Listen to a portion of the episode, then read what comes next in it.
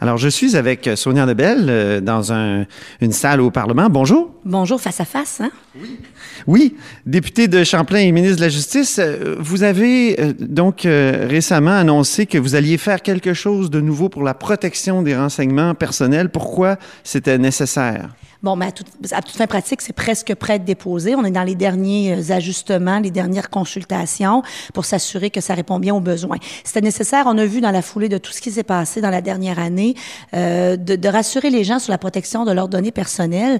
Je dois dire que nous, on est aussi dans on est plus dans la notion de consentement de la personne. Hein.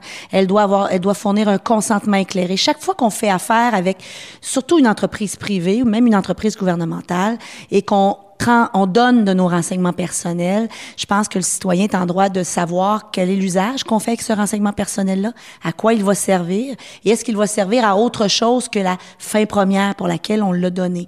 C'est un peu comme sur Internet, maintenant, on nous demande tout le temps d'accepter si on, on veut se faire cookier. Oui, ben ça fait partie de l'exemple. Puis vous allez de plus en plus, vous avez remarqué qu'on détaille hein, les niveaux d'acceptation, ce qu'on faisait pas avant. Avant, quand on s'abonnait à une application qui est tout à fait utile pour nous, euh, je sais pas moi Google ou une, euh, application Waze à titre d'exemple qu'on utilise souvent dans, dans, la circulation, ben on cliquait j'accepte. Hein, mais cette, cette cette, euh, euh, application-là fait la géolocalisation, notre géolocalisation, regarde aussi nos ralentissements dans le transport. Comment Waze sait qu'il y a un blocage à quelque part? Parce que tous ses abonnés fournissent indirectement des données personnelles. Maintenant, on peut consentir parce que ça nous aide, ça nourrit l'application, mais cette géolocalisation-là peut, peut servir aussi à d'autres fins comme du marketing. Moi, si je suis toujours une personne qui se promène plus dans le centre-ville de Montréal, que je vais dans tel type de restaurant, je vais commencer à recevoir de la publicité mes, à mes préférences. Donc, ce qui est important maintenant, c'est pas de ne pas consentir, mais de savoir à quoi on consent. C'est une partie de ce qu'on va faire. On va s'appuyer sur les meilleures pratiques. Euh, entre autres, il y a le règlement général en Europe sur euh, la protection des données, qui est un standard. Donc, on va se coller et, et s'inspirer beaucoup de cette réglementation-là. Et à contrepartie, on va hausser les, les, obligations des entreprises. En contrepartie, on va hausser aussi probablement les pénalités associées pour dissuader justement ces entreprises-là de faire un choix économique avec nos données personnelles. C'est-à-dire, est-ce que je protège la donnée du client ou est-ce que ça va, ça coûte moins cher de, est-ce que ça coûte plus cher de la protéger ou ça, ou c'est compte tenu de la pénalité, ou ça vaut la peine quand même de la vendre? Parce que... Est-ce qu'il faut agir aussi sur le plan criminel? Est-ce que le fédéral en fait assez? Est-ce qu'il ne devrait pas y avoir des, des, des, des hausses de, de, de, pénalités aussi euh, au plan criminel? Ben, je serais pas à vous dire que d'entrée de jeu, le code criminel est quand même bien adapté. Là. Les, les pénalités sont là maintenant, c'est aux tribunaux de, les appliquer. On peut quand même regarder sur cette, sur cette portion-là. Mais outre le criminel, il y a vraiment la question ici de la, la protection et de la commission d'accès à l'information qui doit avoir plus de, de de mordant pour agir et on est en train de l'équiper de façon correcte. Là. Donc, c'est un... Comment? Comment? Ben justement en lui donnant des possibilités d'avoir des pénalités plus hautes, en lui donnant des possibilités d'intervenir aussi pour faire des vérifications à plusieurs intervalles. Vous comprendrez que je veux pas aller dans les détails du projet de loi parce qu'il y a un privilège parlementaire, mais les objectifs, c'est de hausser la responsabilisation, de redonner aux citoyens plus de contrôle sur sa donnée, consentir, le droit de, de, de aussi de retirer mon consentement, de demander la destruction de certaines de mes données une fois que mon l'usage pour lequel j'ai consenti est terminé, hausser les pénalités, euh, redonner plus de pouvoir à la caille. Ce sont les principes généraux. On travaille avec mes autres collègues sur d'autres aspects d'ailleurs, comme la cybersécurité, qui est autre chose, qui n'est pas dans mon, dans mon mandat. Je veux parler des juges parce que euh, le Globe and Mail a révélé récemment, après avoir révélé qu'il y avait une libéraliste, donc euh, on s'arrangeait qu'une certaine partie des nominations soit conforme à l'idéologie du, du, parti ou des gens qui aiment milité au Parti libéral du Canada. Là, c'est même la philosophie qui est, vérifiée. Euh, euh, la question est simple. Est-ce que le fédéral a besoin d'une commission bastarache sur la nomination des juges? Le fédéral doit certainement euh, faire en sorte de rassurer les citoyens sur son processus de nomination que je ne connais pas de façon intime. J'ai lu la même chose que vous dans les journaux.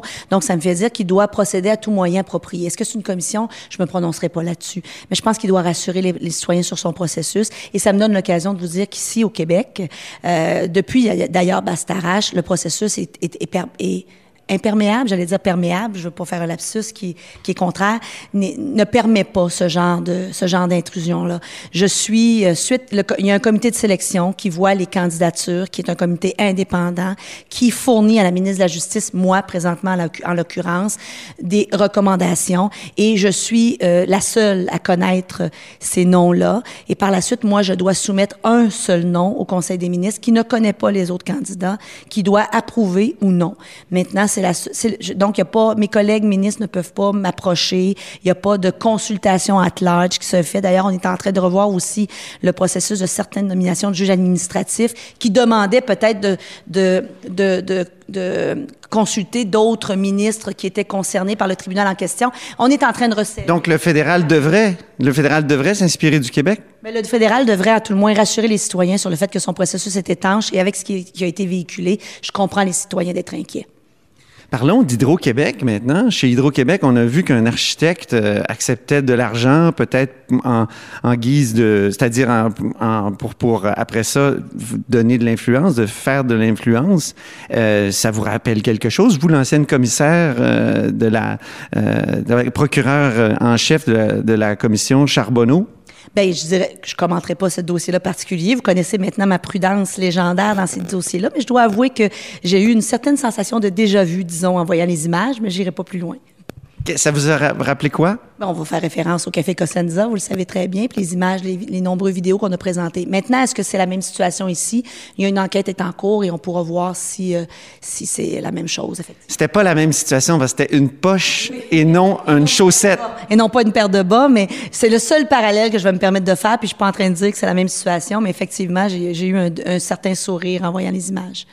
Euh, vous parlez du café Costanza, ça me fait penser à la mafia. Et récemment, euh, mon collègue Félix Séguin est allé en Italie euh, où on, on, lui a dit que le Québec était laxiste à l'égard du crime organisé. C'est l'administration de la justice là-bas qui disait ça et que la mafia en profite. Qu'est-ce que, est-ce que, est-ce que vous trouvez que, qu'il y a quelque chose là à vérifier? Non, je pense pas que le Québec soit laxiste. D'ailleurs, on a fait une belle évaluation de l'infiltration du crime organisé dans les milieux légaux à la commission Charbonneau. Il y a des pistes, il y a, il y a, il y a des, les, pardon, les escouades spécialisées, euh, tant à la Sûreté du Québec euh, au, euh, à la Couronne, sont bien informés. On a d'ailleurs été beaucoup avant-gardistes en matière de crime organisé euh, avec nos équipes spécialisées. Le Blacko, à l'époque, était plus sur les moteurs criminalisés. Vous vous en souviendrez dans le milieu des années, euh, pour le printemps 2001 de l'époque. Donc, laxiste non. Je pense que l'Italie, dont le tissu social est, est, tellement imbriqué que la mafia euh, doit pas dire qu'on est laxiste, mais on est très alerte, disons-le. Puis oui, il faut demeurer alerte parce qu'à partir du moment où on baisse les bras, euh, le crime organisé va prendre toute la place qu'on lui laisse. Donc laxiste, non, mais il faut demeurer alerte.